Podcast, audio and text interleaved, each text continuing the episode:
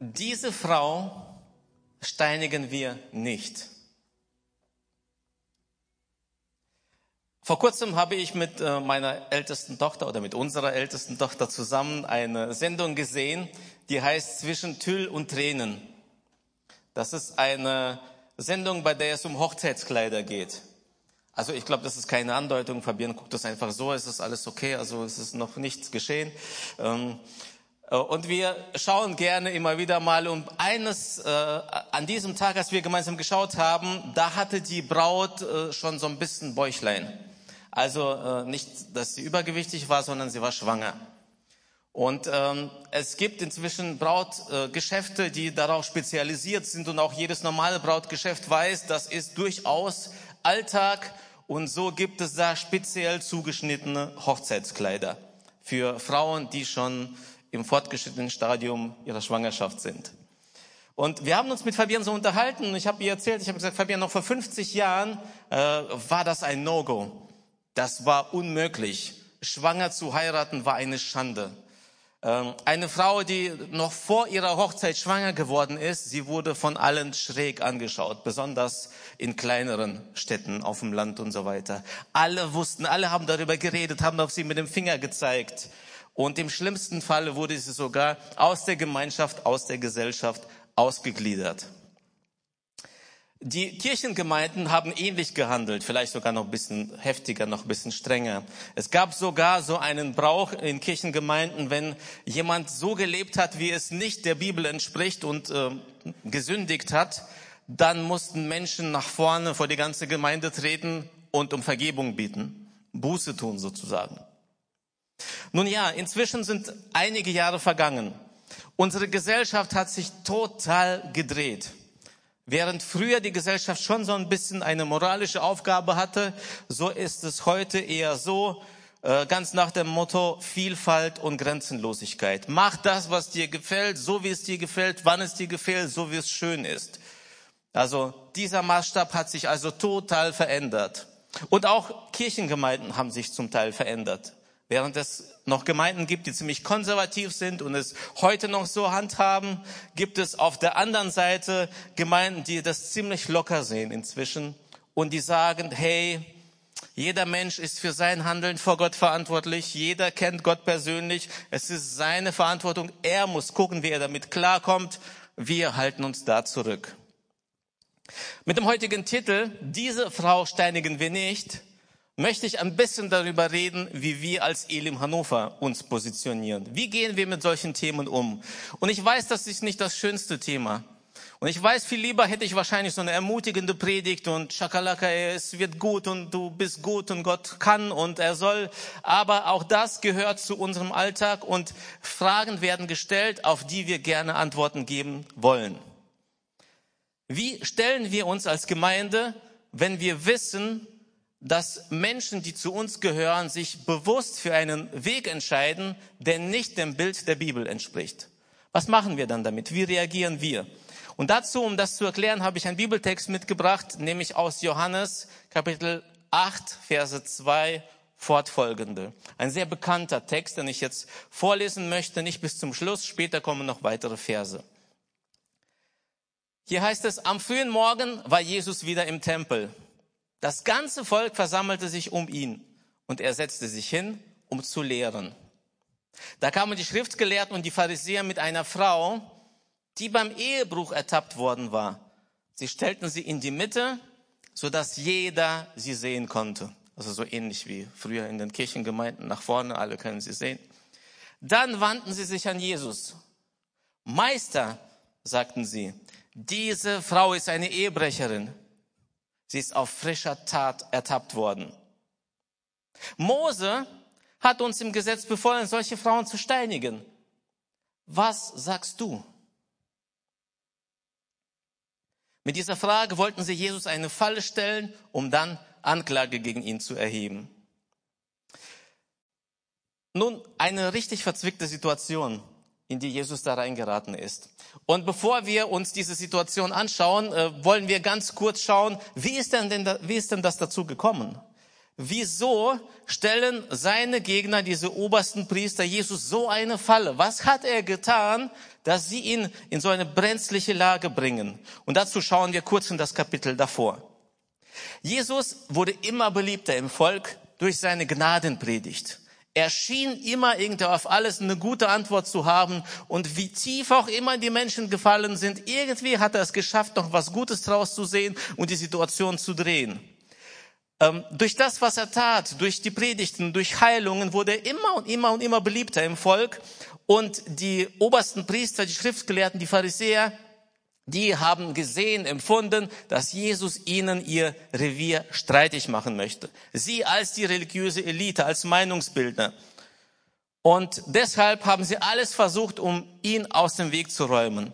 Und so auch an dem Tag vor der Geschichte die wir gerade gelesen haben. Sie schicken die Tempelpolizei, die jüdische Tempelpolizei und sagen, hey, ihr sollt Jesus verhaften. Aber weil Jesus so beliebt ist, weil Menschen um ihn, um ihn herum sind, hat es die Polizei nicht gewagt, Jesus zu verhaften, weil dann würde es einen riesen Aufruhr und Tumult geben. Und so kommen sie zurück ohne Jesus, ohne den Verhafteten. Und dann tut Jesus etwas, was das fast zum Überlaufen bringt. Während ich das so gelesen habe, dachte ich, ja, ist eigentlich nichts Wildes, aber bei der Vorbereitung auf diese Predigt dachte ich, boah, das, das war so der, der Höhepunkt von seinem Tun. Im Kapitel davor, Kapitel 7, Verse 37 bis 38, da sagt es, am letzten Tag, dem größten Tag des Festes, trat Jesus vor die Menge und rief, wer Durst hat, soll zu mir kommen und trinken. Wenn jemand an mich glaubt, werden aus seinem Inneren, wie es in der Schrift heißt, Ströme lebendigen Wassers fließen. Was Jesus hier macht, ist, er nimmt die Worte aus einem äh, Vers in, im Buch Jesaja, Kapitel 55, Vers 1 bis 3 und sagt das, was Gott eigentlich sagt, was Gott auf sich bezieht, nun, äh, als wäre es seins. Kommt zu mir und trinkt. Und wer von mir trinkt, aus dessen Inneren werden Ströme lebendigen Wassers fließen. Und damit deutet er nochmal ganz deutlich an, er ist Gott, er ist Gottes Sohn, er ist der Messias. Und das können die Schriftgelehrten, die Pharisäer, die obersten Priester einfach nicht mehr stehen lassen. Und nun kommt die Tempelpolizei eben zurück ohne Jesus und ihnen wird klar, wir müssen was tun. Und über Nacht schmieden sie einen Plan diesen Jesus eins für alle Mal loszuwerden. Sie überlegen einen genialen Plan, so denken sie zumindest. Sie wollen Jesus eine Falle stellen, indem sie ihn öffentlich in eine Sackgasse führen. Und wir werden gleich noch zu der Geschichte kommen. Und ich möchte im Vorfeld schon sagen, manchmal habe ich den Eindruck, dass es gar nicht mehr um die Menschen geht, die es betrifft heute, sondern um irgendwelche öffentlichen Machtkämpfe, um öffentliche Meinungen, um Vergleiche zwischen Kirchengemeinden, um Vergleich zwischen Gesellschaft und Gemeinde. Wir sind manchmal so sehr darum bemüht, irgendwelche ähm, religiösen, moralischen Dinge zu diskutieren, dass wir vergessen, es geht um Menschen. Es geht um Persönlichkeiten und nicht um Normen, nicht um Gesetze, sondern darum, wofür Normen und Gesetze da sind. Und hier überlegen sich die Pharisäer, die Schriftgelehrten, einen genialen Plan und führen ihn aus. Schauen wir, wie das aussieht. Wir sind jetzt wieder im Kapitel 8, Vers 2. Früh am Morgen war Jesus wieder im Tempel. Das ganze Volk versammelte sich um ihn und er setzte sich und begann zu lehren. Die Maschinerie ist am Laufen. Der Plan ist in der Umsetzung. Wenn ich jetzt an so Filme denke, ne, wenn, wenn man so einen Banküberfall plant, alles bis ins Detail einstudiert und je besser einstudiert, desto besser läuft das. Und dann sitzen alle gespannt vor dem Fernseher und überlegen sich, klappt das oder klappt das nicht. Und ich glaube, in diesem Moment war die ganze religiöse Elite gespannt, wie wird es laufen. Über Nacht verhaften sie eine Frau. Über Nacht, plötzlich. Sie haben einen Plan und in der gleichen Nacht finden sie auch ihr Werkzeug. Sie verhaften eine Frau, die eine wichtige Rolle spielen soll. Und dann gehen sie zu Jesus. Sie warten, bis sich ganz viel Volk versammelt hat, bis ganz viele Menschen da stehen, bis so viel öffentliche Aufmerksamkeit wie möglich da ist und dann legen sie los. Während Jesus lehrt, unterbrechen sie ihn, platzen herein, stellen die Frau in die Mitte und sagen dann, Meister, Also alleine schon die Aussage, Meister, Lehrer, so, Entschuldigung, wir wissen, du bist, du, du bist ja einer, der es weiß. Du bist, also dich schätzen alle, dich lieben alle. Du kannst alles erklären. Wir haben so eine klitzekleine Frage. Kannst du uns mal helfen? Meister, diese Frau ist eine Ehebrecherin. Sie ist auf frischer Tat ertappt worden. Und gleich hier wird es richtig interessant. Ich weiß nicht, wie es euch geht, aber meine erste Frage war, äh, fehlt da nicht irgendwas? Ja? Moment mal, wie? Mit wem ist sie ertappt worden? Mit wem hat sie die Ehe gebrochen? Mit sich selbst oder was? Wo ist der Mann? Gut, in der heutigen Zeit könnte man auch fragen, oder wo ist die Frau? Aber lassen wir das Thema. Es ist doch klar, die Pharisäer wissen, dass diesbezüglich das Gesetz vorschreibt, dass beide, sowohl der Mann als auch die Frau, die den Mist gebaut haben, dass beide zur Rechenschaft gezogen werden. Dass beide antreten müssen. Und deshalb zeigt es, das, was sie tun, das, was die Pharisäer, das die Schriftgelehrten gerade vorhaben, es geht ihnen nicht ums Gesetz. Es geht gar nicht auch darum, die Sache zu klären, sondern sie haben etwas vor, sie haben einen Plan. Und jetzt so ein Nebengedanke, der steht natürlich nicht in der Bibel. Ähm, ich vermute, dass dieser One-Night-Stand, wie auch immer er passiert ist, durch die Pharisäer initiiert worden ist. Entweder haben sie irgendeinen hübschen Mann beauftragt, die Frau zu verführen, oder noch schlimmer wäre, einer von ihnen war das, aber so weit würde ich nicht gehen. Auf jeden Fall ist jetzt das Opfer da ein Werkzeug und damit können sie Jesus hoffentlich platt machen. Und bevor wir jetzt noch weiter in die Geschichte gehen, noch eine wichtige Information. Israel war damals ein besetztes Land. Die römischen Besatzer waren vor Ort. Sie wussten, dass auf dem Tempel am häufigsten Aufruhre entstehen. Wenn irgendwas passiert im Land, dann häufig dort an diesem Ort und natürlich häufig dann, wenn eins der drei großen Feste ist, weil dann nämlich die ganzen gläubigen Juden zusammenkommen. Und deshalb war der Verantwortliche der Besatzer ganz nah am Tempel. Am Nordende des Tempels gab es eine Burg namens Antonia und dort war der Sitz des römischen ähm, Obersten. Und so hatte er immer einen Blick auf den Tempel, auf das Tempelgelände. Und wenn da irgendwas passieren würde, dann äh, würden die Soldaten gleich eingreifen und würden den Tumult wieder ähm, beruhigen, zerschlagen, wie auch immer. Die obersten Priester, sie wussten das natürlich. Wenn da etwas passiert und Jesus der Auslöser ist, dann würde es für Jesus das Ende bedeuten. Ein richtig guter Plan. Ganz viele Menschen, viele Juden sind da, die Besatzungsmacht ist da und sie denken, Jesus kann eigentlich nur verlieren. Und dann stellen sie ihm diese Frage. Mose hat uns befohlen, so eine Frau zu steinigen. Was sagst du dazu? Was würdest du dazu sagen? Was würde ich dazu sagen? Als die Schriftgelehrten Jesus auffordern, die Frage zu beantworten, denken sie, er hat nur zwei Möglichkeiten, die Frage zu beantworten. Die erste Frage ist, er sagt, ja, ihr habt recht, steht in der Bibel. Wie, wie oft höre ich das? Wie oft höre ich das heute, wenn wir mit Menschen über irgendwas reden, aber das steht in der Bibel. Aber es steht da, 1. Korinther 13, 7, steht da. Willst du das wegdiskutieren? Und meine Lieblingsantwort ist, und was steht davor und was steht danach? Lass uns das Ganze sehen. Um was geht's da eigentlich? Und klar ist, wenn Jesus sagen würde, diese Frau ist schuldig, sie muss gesteinigt werden, dass da ganz viel Tumult entstehen würde. Entweder würden die Menschen tatsächlich erstmal überrascht sein, wie Jesus, dieser Jesus, der die Gnade gepredigt hat, oder sie würden früher oder später zu Steinen greifen. Übrigens, auf dem Tempelgelände gab es genug Steine, denn der Tempel war immer eine Dauerbaustelle. Er wurde immer ausgebessert, es wurde immer gebaut. Würde Jesus also sagen, ja, dann würde es das Aus für seine Gnade bedeuten, für die Botschaft der Gnade.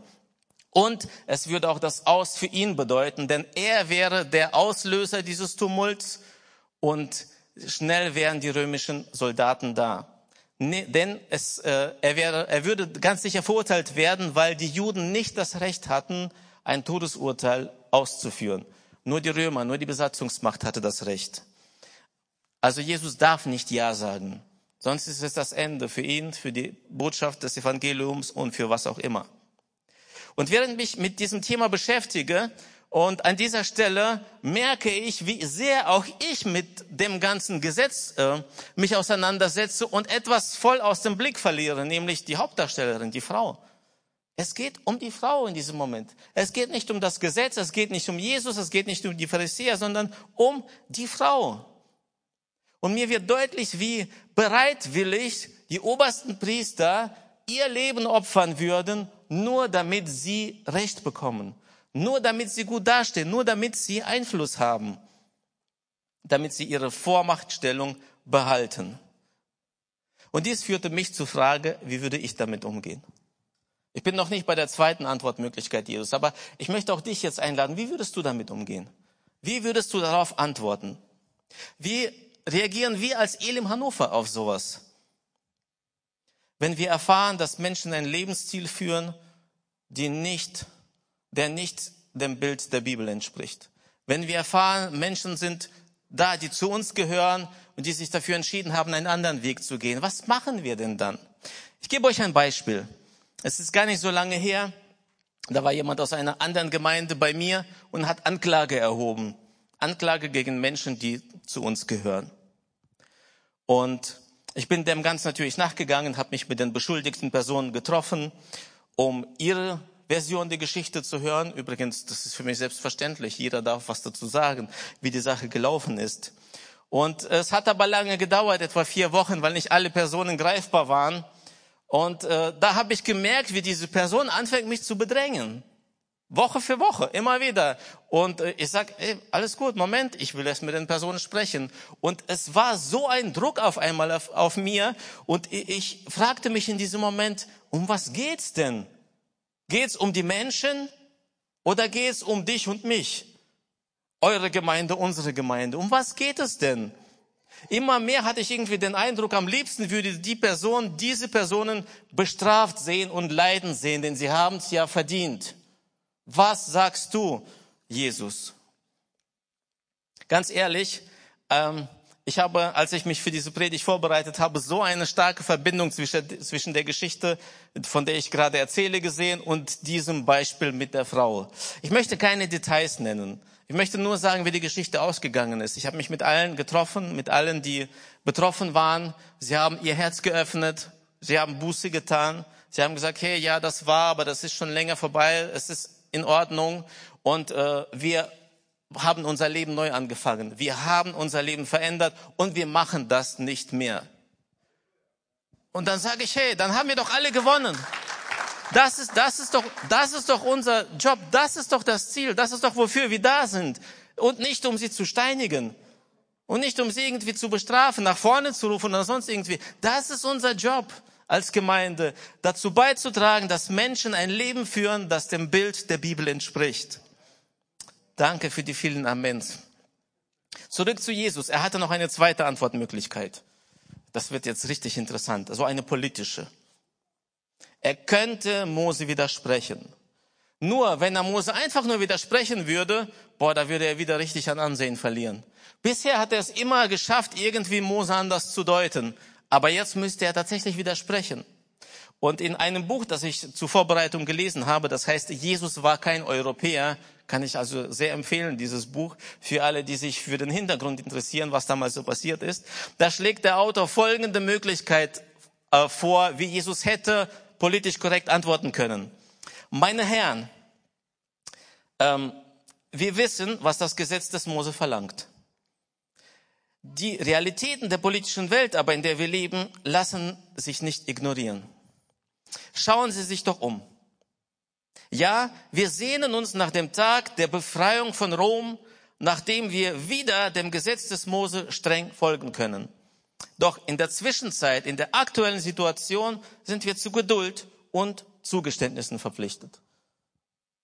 Nicht schlecht, oder? Würde er diese Antwort geben, hätte man ihm Feigheit vorgeworfen. Er ist so glitschig. Ja, man würde sagen, typisch Politiker. Er würde bestimmt wieder an Ansehen verlieren. Man würde ihm vorwerfen, er war nicht bereit, sich für das Land zu opfern, sondern neigt sich, beugt sich den ganzen Umständen. Das ist nicht der Messias, auf den wir gewartet haben. Würde Jesus also dem Gesetz widersprechen oder sich politisch korrekt ausreden, wäre es auch wiederum ein schlechtes Ergebnis für ihn. Also Jesus steht in der Sackgasse sozusagen. Die, die, die Ankläger, sie glauben, boah, wir haben ihn, wir haben ihn jetzt. Ja, jetzt, was, was macht er denn jetzt? Und jetzt betritt Jesus die Bühne. Und jetzt werden wir seine Antwort sehen. Und bevor ich darauf äh, eingehe, möchte ich dir sagen, wo auch immer du gerade stehst, du sollst wissen, wenn Jesus die Bühne betritt, dann ändern sich die Umstände. Dann wird Unmögliches möglich. Wo auch immer du gerade bist, du sollst wissen, jede Sackgasse, jede enge Straße wird auf einmal zur Autobahn, wenn Jesus da ist. Dann wird tiefste Dunkelheit zum hellsten Tag. Dann wird Trauer in Freude verwandelt. Und deshalb bitte ich dich, wo du gerade bist, womit du zu kämpfen hast, gib nicht auf, halt an Jesus fest, vertraue ihm und halt seine Hand so, dass du sie nie loslässt und er wird dich aus jedem Dreck ziehen, in, das, in den du hineingeraten bist. Wir kommen zurück zu Jesus auf das Tempelgelände. Jesus betritt also die Bühne. Er macht klar, jetzt wie er die Sache erklärt. Ihm geht es um Gerechtigkeit. Und jetzt zeigt er, wie er die Gerechtigkeit definiert. Und an dieser Stelle wird deutlich, dass das, was über Jesus vorausgesagt wurde, sich erfüllt. Jesaja hat über ihn prophezeit, über den Messias, der kommen wird, sagte er Folgendes. Das geknickte Rohr wird er nicht zerbrechen und den glimmenden Docht wird er nicht auslöschen. Jesaja 42, 3. Und Jesus sah in dieser Frau das geknickte Rohr. Ich sah, dass sie zwischen, er sah, dass sie zwischen die Fronten geraten ist, dass sie jetzt dabei ist, ein Opfer zu werden. Und Jesus sieht, obwohl die Sache viel größer ist als diese Frau, sagte er, die Frau ist mir am wichtigsten. Ich kümmere mich jetzt um sie. Ich werde jetzt für sie kämpfen und ich bin bereit, alles dafür zu geben und alles zu riskieren. Und jetzt, was macht Jesus? Also, nachdem sie diese Frage stellen, beugt sich Jesus nach vorne und schreibt mit dem Finger auf die Erde. Als sie jedoch darauf bestanden, auf ihre Frage eine Antwort zu bekommen, richtete er sich auf und sagte zu ihnen, okay, wer von euch ohne Sünde ist, er soll den ersten Stein werfen. Jesus beugt sich also nach vorne und schreibt. Und ähm, an, diesem, an dieser Stelle frage ich mich, was hat er denn da geschrieben? Vielleicht fragst du dich das auch.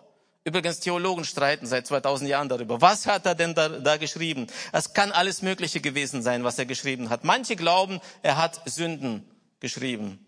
Andere Sünden, nicht Ehebruch, sondern irgendwas anderes. Alles war so ein Sündenkatalog, eins nach dem anderen. Und die Leute stehen drumherum und sehen, ah, Sünde ist in meinem Leben. Ah, Sünde, diese, ah, da bin ich betroffen. Ich weiß es nicht. Ähm, andere glauben, dass er das Urteil in den Boden geschrieben hat, dass er geschrieben hat, sie ist schuldig. Oder er könnte sogar geschrieben haben, nach dem Gesetz hat sie den Tod verdient.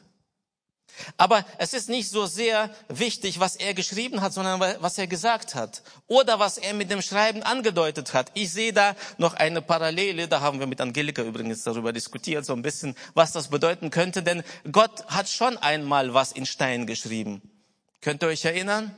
Einige Jahrtausende davor hat er den Menschen das Gesetz gegeben und in die steinernen Tafel geschrieben. Und es sieht so aus, als würde Jesus andeuten, ich weiß, Leute, ich weiß, was das Gesetz sagt. Ich habe es geschrieben in den Stein. Deswegen die Andeutung von Happy heute, Stein. Ganz viel hat heute mit Stein zu tun. Seine Antwort, wer von euch ohne Sünde ist, soll den ersten Stein werfen, ist so heftig, die ist so krass, die ist so gut. Denn an mehreren Stellen im Alten Testament heißt es, dass alle Menschen gesündigt haben. Keiner ist ohne Sünde. Und die obersten Priester, die, Priester, die Pharisäer, sie wissen das. Sie wissen, dass wenn sie jetzt einen Stein nehmen, dass sie dem Gesetz widersprechen. Sie wissen, wenn sie einen Stein werfen, haben sie sich geoutet, dass sie gegen das Gesetz handeln. Und so gehen sie einer nach dem anderen und verlassen den Ort. Mit einer einzigen Antwort hat Jesus dafür gesorgt, dass Gerechtigkeit passiert. So, und jetzt? Am Ende sind nur noch zwei geblieben, Jesus und diese Frau. Die beschuldigte Frau, die schuldige Frau und Jesus. Und übrigens Jesus als der Einzige, der ohne Schuld ist, der ohne Sünde ist. Er ist geblieben, er hätte den Stein jetzt werfen können und wenn wir ganz streng nach dem Gesetz gehen, hätte er den Stein werfen müssen. Und jetzt kommt seine Antwort und sie hat mich so ein bisschen in Schwierigkeiten gebracht in meinem theologischen Verständnis. Ich erkläre euch gleich warum. Er richtet sich auf, schaut die Frau an und sagt, wo sind sie geblieben? Hat dich keiner verurteilt? Nein, Herr, sagte sie. Dann sagte Jesus, ich verurteile dich auch nicht. Und in diesem Moment denke ich mir, bah, Jesus, wie kannst du das sagen? Wie kannst du sie nicht verurteilen? Sie ist doch schuldig. Du, also, ich weiß, Jesus, später kommt dieser Moment. Ich weiß, der Tag kommt, da wirst du dein Leben für sie geben. Ich weiß, der Moment kommt, da wirst du verhaftet werden, unschuldig, und du wirst hingerichtet werden, du wirst getötet werden, du wirst die Sünde aller Menschen auf sich nehmen. Das weiß ich alles. Und dann jeder, der zu dir kommt und um Vergebung bittet, dem wirst du die Schuld vergeben. Aber das ist doch hier gar nicht passiert. Wie kannst du sowas tun, Jesus? Du kannst doch nicht dem Gesetz widersprechen. Dein Papa hat das Gesetz gegeben. Und dein Papa hat gesagt, für diese Tat folgt diese Strafe. Wie also kannst du das tun? Und jetzt komme ich an einen Moment, wo ich einfach ehrlich mit euch sein will. Ich weiß es nicht. Ich kann es nicht erklären. Jesus kann sich nicht in eine Schublade packen lassen. Ich glaube nicht, dass es immer darauf ankommt, dass einer ganz genau diesen Satz sagt, Jesus, ich glaube an dein Opfer und dass du für meine Schuld bezahlt hast und jetzt vergib mir. Ich glaube, darum geht es gar nicht. Es geht einfach nur darum, dass Menschen verstehen, dass sie Fehler gemacht haben. Und in diesem Moment hat es diese Frau wahrscheinlich nicht mal gewagt, um Vergebung zu bitten, aber vielleicht innerlich gehofft, vielleicht daran gedacht und Jesus spricht das aus, was sie gedacht hat. Und ich möchte dir sagen, was auch immer in deinem Leben passiert ist, ob du diese Formel gesprochen hast oder nicht, darum geht's nicht, sondern es geht darum, dass du zu Jesus kommst. Und er kann alles, was in deinem Leben passiert ist, in die Hand nehmen. Denn er hat dafür bezahlt. Ich möchte noch etwas sagen. Jesus hat nichts vertuscht. Er hat nicht gesagt, hey, es ist schon okay. Er hat nicht gesagt, das kriegen wir schon hin. Er hat nicht gesagt, mach nichts, du hast die Ehe gebrochen. Mach nicht so schlimm. Hat er nicht. Hat er nicht. Denn er wusste, alles hat eine Folge, alles hat eine Konsequenz. Alles, was der Mensch tut, wird Auswirkungen haben. Und er hat zu ihr nicht gesagt, halb so wild, du bist eigentlich nur so zwischen die Fronten geraten. Eigentlich hättest du es ja nicht getan, aber darum geht's nicht, sondern er sagt, ich verurteile dich nicht, weil ich die Schuld später auf mich nehmen werde. Ich werde dafür bezahlen. Für jede Schuld muss bezahlt werden. Und heute ist meine Botschaft die, dass für jede Schuld bezahlt wurde.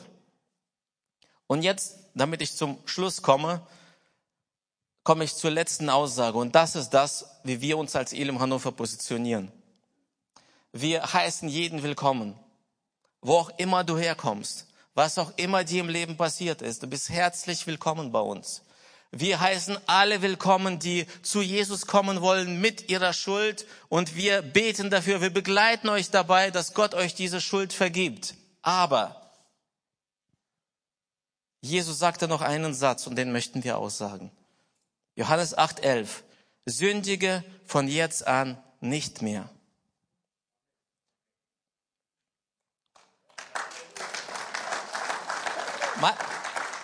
Manchmal habe ich das Gefühl, ich darf das gar nicht mehr sagen. Unsere Gesellschaft hat sich so sehr gedreht, so sehr gewandelt, dass wir gar nicht mehr Sünde sagen dürfen. Aber ich möchte euch sagen, Elim Hannover, wir haben immer noch die Bibel als Grundlage. Wir werden immerhin, immer nach der Bibel leben. Und das, was die Bibel Sünde nennt, werden auch wir Sünde nennen. Und auch wir werden immer wieder sagen, sündige nicht mehr. Wir können jeden umarmen, der kommt und Buße tut. Aber wir können nicht die umarmen und aufnehmen, die sagen, ich will aber anders leben. Wir können nicht ein Auge zudrücken, da wo Gott beide Augen offen hält. Wir sind gerne bereit, mit dir unterwegs zu sein.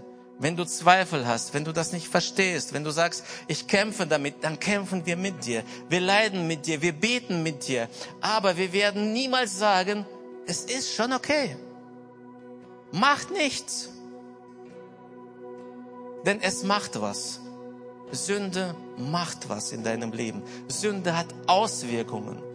Und übrigens will ich nicht Gott als jemanden erklären, hier zum Beschreiben, der irgendwo da weit weg ist und sich ein paar Regeln ausgedacht hat und dann denkt er, ho, jetzt schauen wir mal, wer sich an meine Regeln hält, den belohne ich. Und wer sich nicht an meine Regeln hält, den bestrafe ich. Was ist das für ein Bild von einem Gott? So einen Gott kenne ich nicht und so einen Gott predige ich nicht. Denn Gott muss dich nicht dafür bestrafen, dass du die Ehe brichst. Du bestrafst dich selbst. Du machst deine Ehe kaputt. Gott muss dich nicht dafür bestrafen, dass du deine Freunde anlügst, dass du schlecht gegen deine Freunde redest, gegen deine Geschwister in der Gemeinde, gegen deinen Teamleiter, gegen deine Gemeinde. Du wirst selbst bestraft werden, denn früher oder später kommt das schon raus und du wirst merken, wie Menschen sich von dir distanzieren. Du brauchst nicht zu erwarten, dass wenn du dich mit Alkohol und mit anderen Substanzen zudröhnst, dass du einen gesunden Körper hast. Denn der Alkohol selbst wird dich bestrafen. Er wird deinen Körper angreifen, deine Leber, deine Gehirnzellen. Gott muss dich nicht bestrafen. Du brauchst nicht zu erwarten, dass wenn du in der Antarktis bist, dass da Tomaten wachsen. Das geht einfach nicht. Und dann kannst du auch nicht sagen, wahrscheinlich bestraft mich Gott für irgendetwas, dass ich jetzt keine Tomaten hier habe. Ich will Tomaten. Ich glaube, dass das, was Gott uns in seinem Wort hinterlassen hat, wirklich, und ich glaube, dass, und das klingt jetzt so absolut und gegen unsere aktuelle Situation in der Gesellschaft. Absolute Aussagen sind nicht erlaubt. Aber ich glaube, dass der Weg, den Gott uns in seinem Wort gibt, der einzige ist, um glücklich zu werden. Und ich werde immer wieder darüber predigen. Und ich möchte andere nicht schlecht reden, andere Religionen, andere Glaubensgemeinschaften. Aber ich werde doch über mein Glauben sagen dürfen, das ist der Weg, um glücklich zu werden. Und ich lade alle dazu ein, diesen Weg zu gehen. Es ist so, als würde Gott uns mit seinem Wort eine Landkarte geben. Und er sagt, benutze sie in deinem Leben. Geh, folge ihr. Und weißt du was? Ich lade dich ein, mit uns unterwegs zu sein. Ich lade dich ein, ähm, diese Landkarte anzunehmen, auszupacken und zu sagen, ich will so ein Leben. Und äh, vorab möchte ich dir sagen, du, wir sind alle unterwegs und nicht immer verstehen wir, was auf dieser Karte steht. Manchmal verirren wir uns. Ich auch. Wir sind keine Engel. Wir machen Fehler. Ich auch. Ja. Bin ich ohne Sünde? Nein, ich bin mit Sünde. Aber ich gehe einen ganz anderen Weg und ich weiß, dass auf diesem Weg Jesus mit mir geht. Und was auch immer passiert, er hilft mir wieder aufzustehen und nach vorne zu blicken und ich weiß, wohin ich gehe. Wenn du bisher ohne Jesus unterwegs warst, unterwegs warst, wenn du keine Klarheit in deinem Leben hast, wenn du immer wieder Mist baust, wenn du Schuld auf dich geladen hast, dann lade ich dich heute dazu ein, das zu Jesus zu bringen und dich dafür zu entscheiden, einen anderen Weg zu geben, zu gehen. Jesus soll der Wendepunkt in deinem Leben sein nicht eine Station. Es geht nicht darum, einfach mal so ein bisschen Sünden loszuwerden wie beim Beichtstuhl und dann gehe ich wieder nach Hause und mache dasselbe. Nein, ich lade dich heute dazu ein, ein völlig neues Leben anzufangen. Und ich weiß, jetzt ist die Einladung schon richtig krass. Es ist nicht einfach so, so, wer möchte Jesus in sein Leben lassen? Das will ich heute nicht sagen. Ich möchte dich heute fragen, willst du ein völlig neues Leben anfangen? Willst du ein, ein, eine Kehrtwende um 180 Grad machen? Willst du Jesus mit allem, was du bist, Ja sagen und ein völlig neues Leben anfangen? Und wenn ja, würde ich so gerne mit dir beten. Und glaub mir, es wird der beste Tag deines Lebens sein, weil ab heute sich alles ändert. Liebe Gemeinde, wollen wir aufstehen und gleich dieses Gebet unterstützen.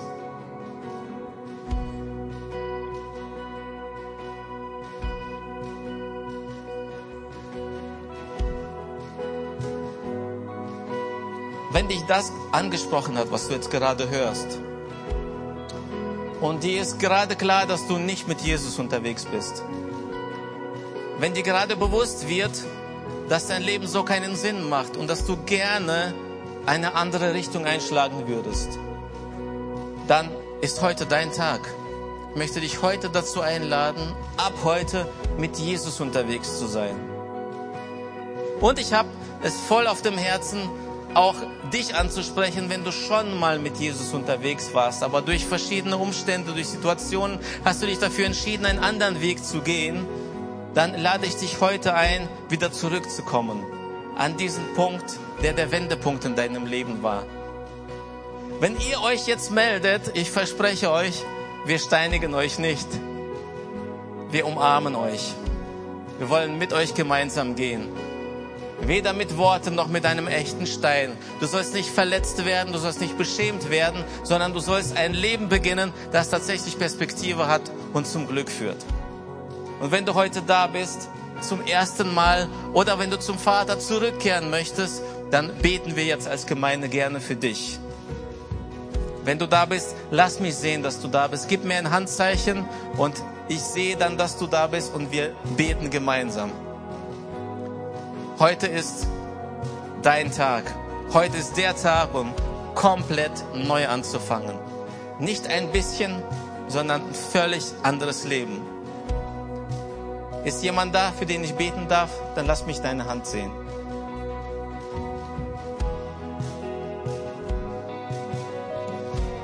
Falls du deine Hand schon oben hattest und ich sie nicht gesehen habe, lass mich das nochmal sehen gerne.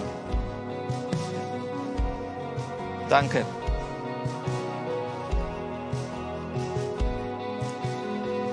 Ich weiß, die Frage ist nicht folgenlos. Ist nicht so leicht, aber es ist deine Frage. Und je bewusster die Entscheidung heute getroffen wird, umso bewusster und klarer wirst du diesen neuen Weg antreten. Deswegen, ich würde dir gerne nochmal diese Chance geben. Wenn du heute da bist, dann lass mich das sehen, dass ich für dich beten darf.